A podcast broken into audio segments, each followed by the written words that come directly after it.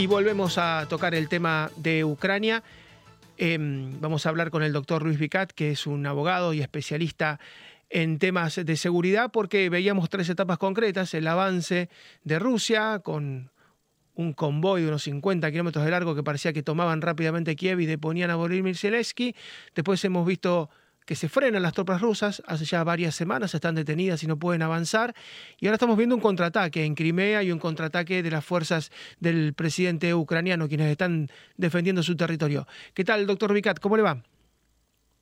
¿Qué tal? Un gusto verlos y escucharlos.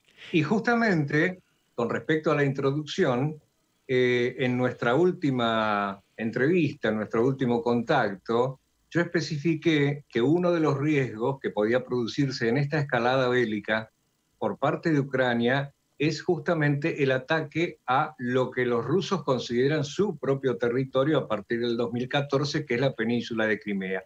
Concretamente, la base aérea Saki, que fue atacada, si bien explícitamente, justamente estamos viendo imágenes allí, dos grandes focos ígneos, dos grandes deflagraciones y muchas otras menores, que dejaron fuera de combate desde la Segunda Guerra Mundial que no pasaba, nueve aviones, entre ellos Sukhoi 24 y Sukhoi 30, que fueron destruidos en pista, no en vuelo, más otro que fue destruido cerca de Zaporilla, de la central nuclear, en vuelo. O sea que fueron nueve aviones en total en 24 horas. Lo curioso del caso es que no hay un reconocimiento explícito del hecho por parte de Rusia y hay un reconocimiento implícito del hecho por parte de Crimea. Es decir, ah, fuimos pero no fuimos. Ahora, ¿con qué fueron? Las teorías son, o utilizaron los proyectiles de largo alcance de 300 kilómetros, los HIMARS, o utilizaron misiles antibuques que tenían en su poder Ucrania cuando desmantela su flota porque eh, se ven en inferioridad de condiciones. Y esto me hace acordar al caso de las Malvinas nuestras con el Exocet, proyectil francés, que era de avión a buque y se adaptó desde tierra a buque. En este caso hubo una adaptación, posiblemente, de los misiles antibuques para hacer tierra-tierra eh, por parte del ejército de Ucrania. Y el segundo frente, que es muy complicado y muy peligroso, es el de Zaporilla, esta central nuclear que es este, inmensa, mayor que la de Chernobyl, y que fue eh, de alguna manera desactivada sus reactores por el peligro que implican los ataques que realiza Rusia desde las instalaciones de la central nuclear y obviamente la falta de una respuesta contundente por parte de Ucrania para no producir un nuevo Chernóbil, ¿verdad? Así es, eh, le pregunto ya no como especialista en seguridad, analista, sino como abogado. Eh, van a tener que dar cuenta porque han puesto, ellos disparan desde Zaporilla, los rusos, porque saben que si después reciben algún tipo de misil por parte de Ucrania, puede volar Zaporilla, como usted decía, para muchos es una de las mayores, tal vez la mayor central nuclear del mundo y puede generar un desastre, no solamente en Ucrania, que después se extienda a buena parte de Europa. Y esto es un crimen de guerra, esto no se ha visto prácticamente nunca.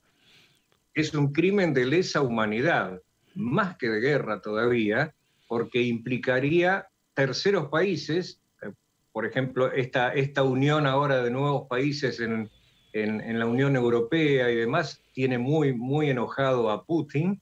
Y por otra parte, eh, esto traería aparejado unos conflictos internacionales y realmente estaríamos en la tercera guerra prácticamente, ¿no?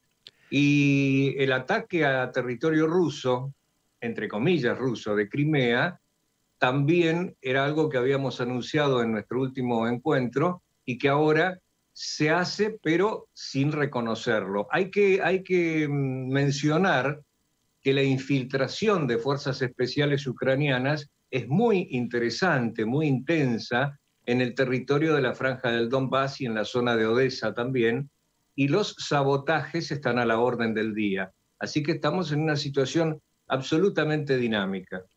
Así es, hay toda una propaganda rusa que no solamente tiene que ver con la política, sino con la economía, y ellos siempre se presentaron como de alguna manera en las Fuerzas Armadas, en todo lo que tiene que ver con el material bélico, como los más avanzados, y están descubriendo que muchas veces son cuestiones soviéticas readaptadas, eh, por eso fallan tanto los misiles, por eso tienen tantos problemas los aviones, que tienen que volar tan bajo para alcanzar precisión, y por eso en este caso que haya sido un Heimer, eh, parece que la defensa antiaérea no era tan buena como ellos creían o como ellos le hacen creer al mundo. Tienen el 20% del mercado bélico del mundo y no van a salir bien parados tampoco en cuanto a credibilidad. Y hablando de mercado bélico, es interesante destacar que tienen una situación muy comprometida porque están dejando en este momento de cumplir con sus exportaciones o sus compromisos de exportación de material bélico a terceros países, justamente porque están teniendo una carencia acuciante debido a las pérdidas que están sufriendo en este, en este conflicto. Así es, doctor. Y lo último, eh, por estos días están en Barquisimeto, en el noroeste de Venezuela, los rusos, los venezolanos, ¿no? los bolivarianos, Bielorrusia, Argelia, India, Vietnam haciendo juegos de guerra, pruebas que uno no se imagina para qué son, pero bueno, acá están buena parte de sus clientes, ¿no? Sí, están sus clientes y tenemos quizá a futuro una crisis de los misiles de octubre en ciernes, Ah, qué es lo que pasó con Khrushchev y Kennedy en su momento y con Cuba y los misiles de aquella época, los SAM. Eh, quizá en este caso Rusia pretenda instalar una base misilística de largo alcance en Venezuela y allí el conflicto va a tender a aumentar en varios decibeles, lamentablemente. Así es, esta alianza para hacer drones de Irán y de Venezuela no tiene ningún sentido porque uno se pregunta, bueno, Maduro, Diosdado Cabello, Jorge Rodríguez, ¿cuál es la hipótesis de conflicto que tienen si ahora encima en Colombia, que era su enemigo, está Petros y en México está Andrés Manuel López Obrador, salvo el conflicto del avión, no tienen grandes conflictos. ¿Para qué quieren drones de ese tipo? ¿no? es muy difícil de explicar absolutamente difícil si lo, si lo vemos en una lectura lineal, justamente no tiene sentido. Si vemos una segunda lectura, una segunda capa del análisis de, inteligencia en este caso, vemos que toda esta maniobra también forma parte de esta guerra híbrida. ¿Por qué? Porque Irán quizá eh, está en franca posibilidad de proveer este tipo de drones, o por lo menos Rusia lo está pidiendo, casi implorando por primera vez, y todavía que sepamos no se ha producido, porque si no ya hubiesen entrado en combate y ya tendríamos pruebas. Y por otra parte, establecer un foco álgido en, el, en, el, en pleno Caribe, de alguna manera hace que Estados Unidos deba doblegar su atención en distintos frentes y bueno, esto también debilita. Así es, doctor. Como siempre, gracias por el tiempo, gracias por los conceptos y la claridad.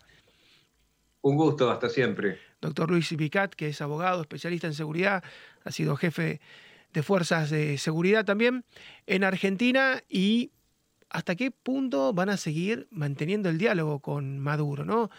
El presidente venezolano se jacta de traer drones iraníes se jacta de traer a los rusos, nada más y nada menos, a quien Joe Biden, el presidente norteamericano, ha tratado como un criminal de guerra, hacer ejercicios en su propio territorio. Venezuela está muy cerca, a pocas horas de vuelo de Estados Unidos. ¿Es una amenaza? ¿Hasta qué punto va a haber un doble estándar, un doble juego? ¿Hasta qué punto se va a seguir dialogando con él, tratando de que produzca más petróleo para negociar?